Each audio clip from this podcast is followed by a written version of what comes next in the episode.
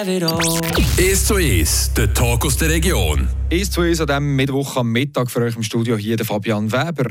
Heute da haben wir einen Ausschnitt für euch parat aus dem Gotron Podcast Benchside. Da haben der Luca Knutti und ich, der Gerd Zenhäuser, zu Gast gegeben, Assistenzsportchef von Fribourg-Gotron.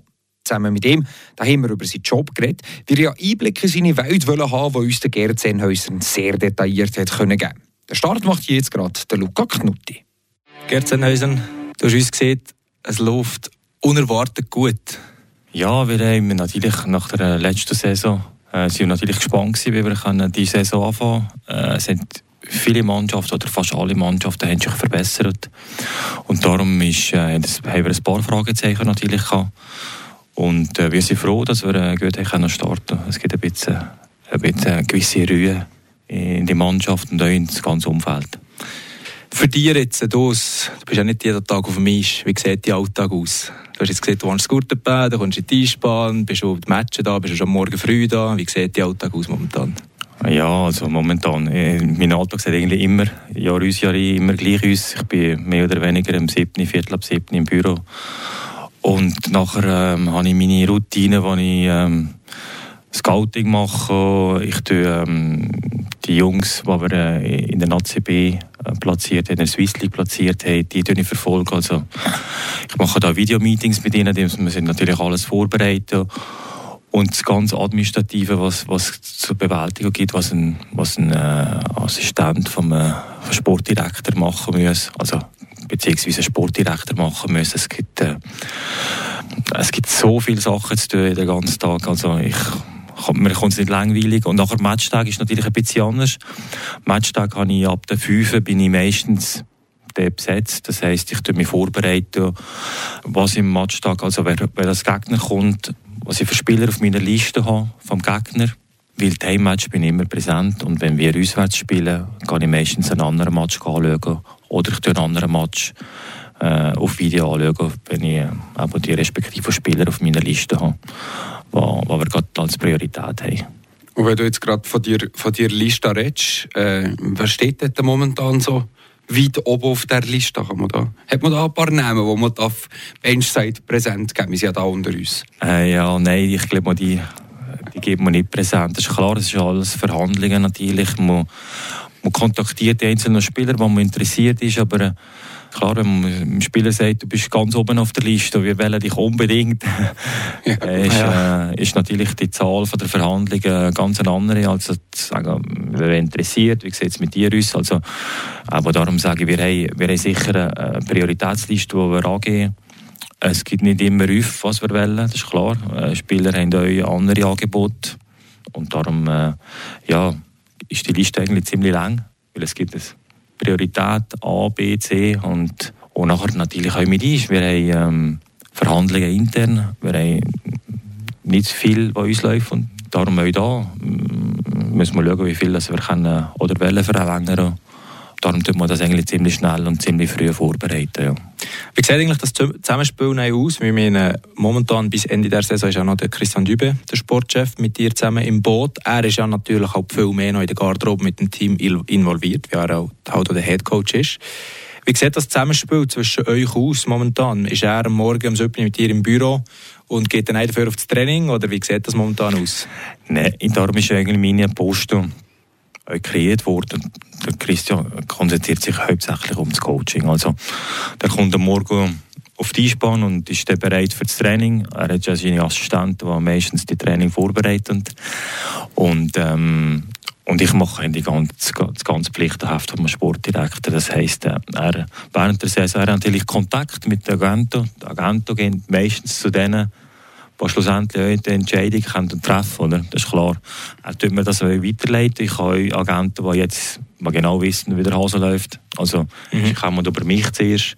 Ich tue mich dann absprechen mit dem Christian. Und äh, wenn es eine Entscheidung gibt oder wenn es eine Verhandlung gibt, dann hocken wir meistens zusammen am Tisch und, ähm, und schauen, dass sie gehen. Aber äh, eben, entweder es kommt der Agent zu mir oder geht zu ihm, wie, wie üblich. Und er tut mir das nachher weiterleiten. Und ich übernehme nachher, nachher den, den ganzen administrativen Part. Oder wenn es darum geht, ähm, Meetings zu organisieren, vorbereiten, aber die ganzen Scouting-Sheets, wie man denen sagt, mhm. ähm, zu analysieren. ja, und nachher gibt es natürlich die ganzen normalen, also ein tägliches Briefing, das wir haben, wo wir miteinander diskutieren. Ich bin meistens auch präsent am Morgen, wenn es die Videoanalyse gibt, gehe ich meistens in die Kabine und kann mal mithören dass ich mehr oder weniger weiss, ähm, ob etwas geändert worden ist oder ähm, ja, was jetzt gerade anfällt, auf, äh, was taktisch anbelangt. Darum bin ich eigentlich ziemlich nach der Mannschaft.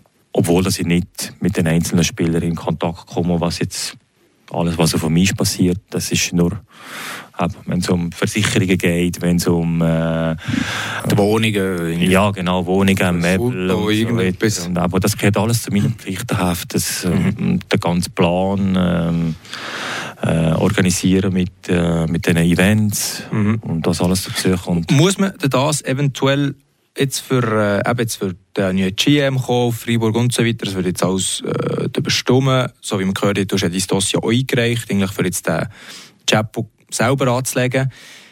Muss man eventuell in Freiburg mal einen Step vorwärts machen, dass man ein GM-Team hat? Das heisst, ich hat, du jetzt mal sagen, du bist der Head, und hinterher du zwei, drei Jungs oder auch nur auf Mandatsbasis und so weiter, wo man wie einen Pool macht, wo, ich meine, man muss ja präsent sein, in irgendeiner Art AWM, ähm, U20-WM und so weiter und so fort und so fort.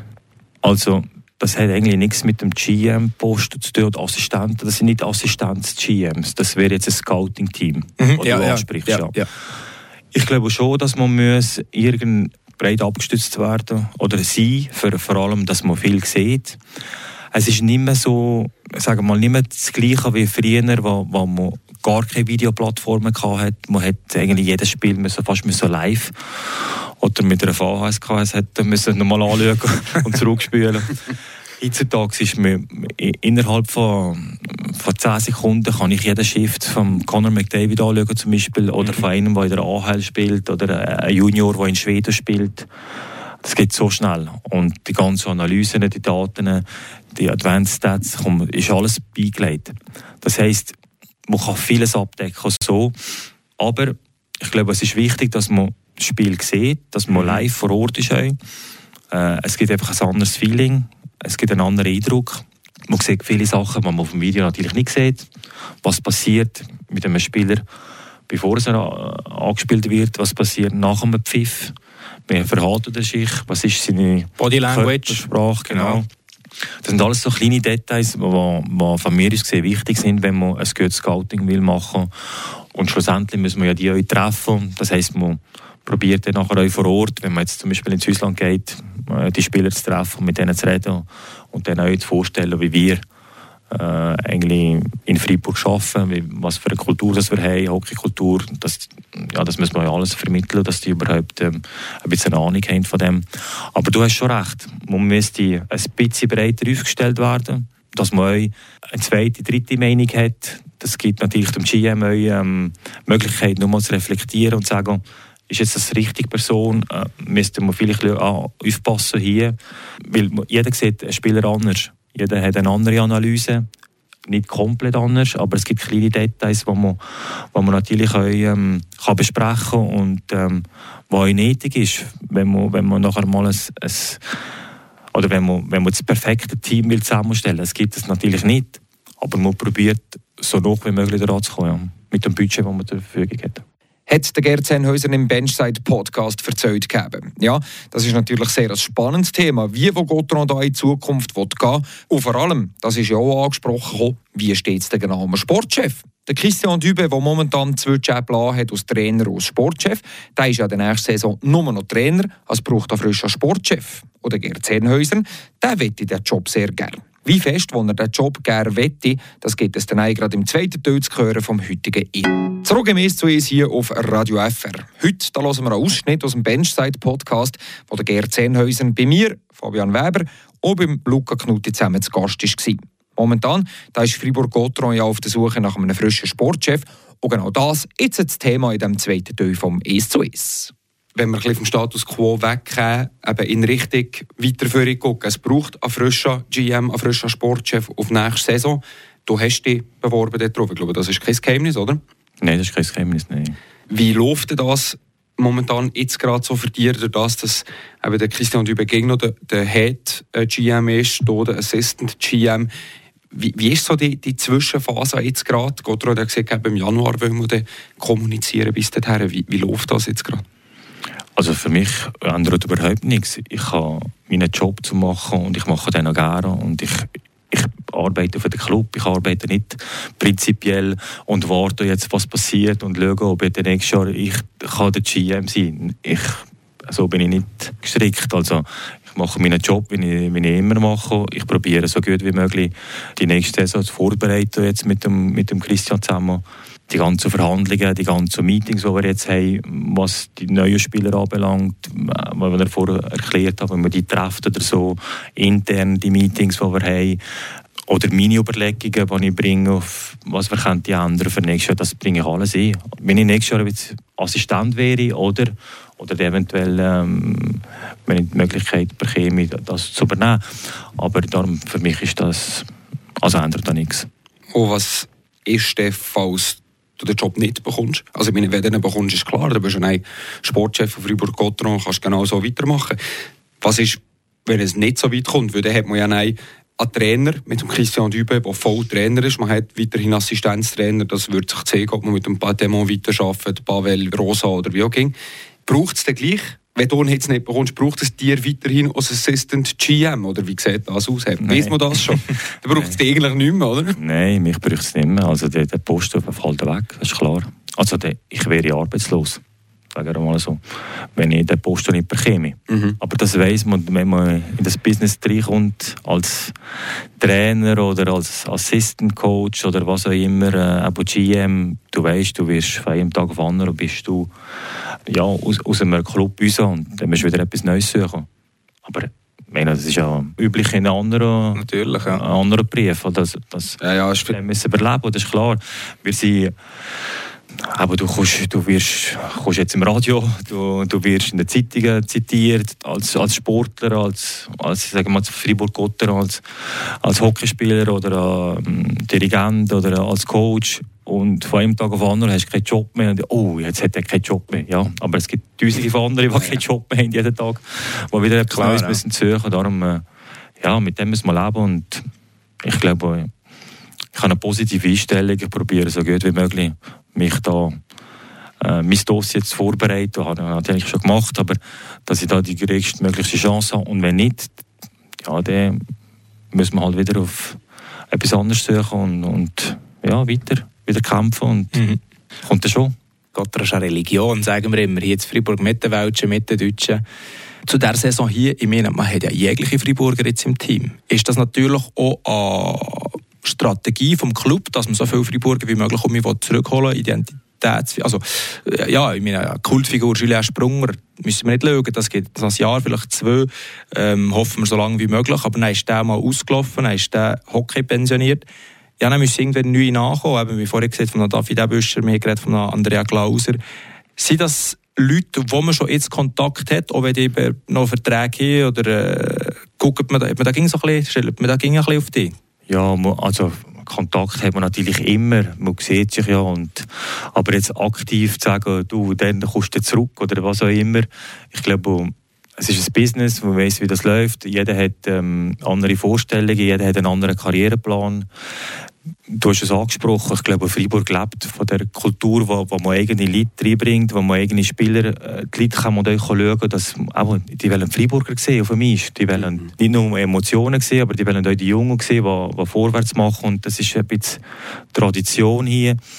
Und ich glaube, das muss unbedingt weiter kultiviert werden. Das, ist, das gehört zu der ja, das gehört zu, zu unserer Mannschaft und zu unserem, zu unserem Club dazu, dass man die fördert. Und das wird hinterhin gestoßen, mehr und mehr jetzt natürlich.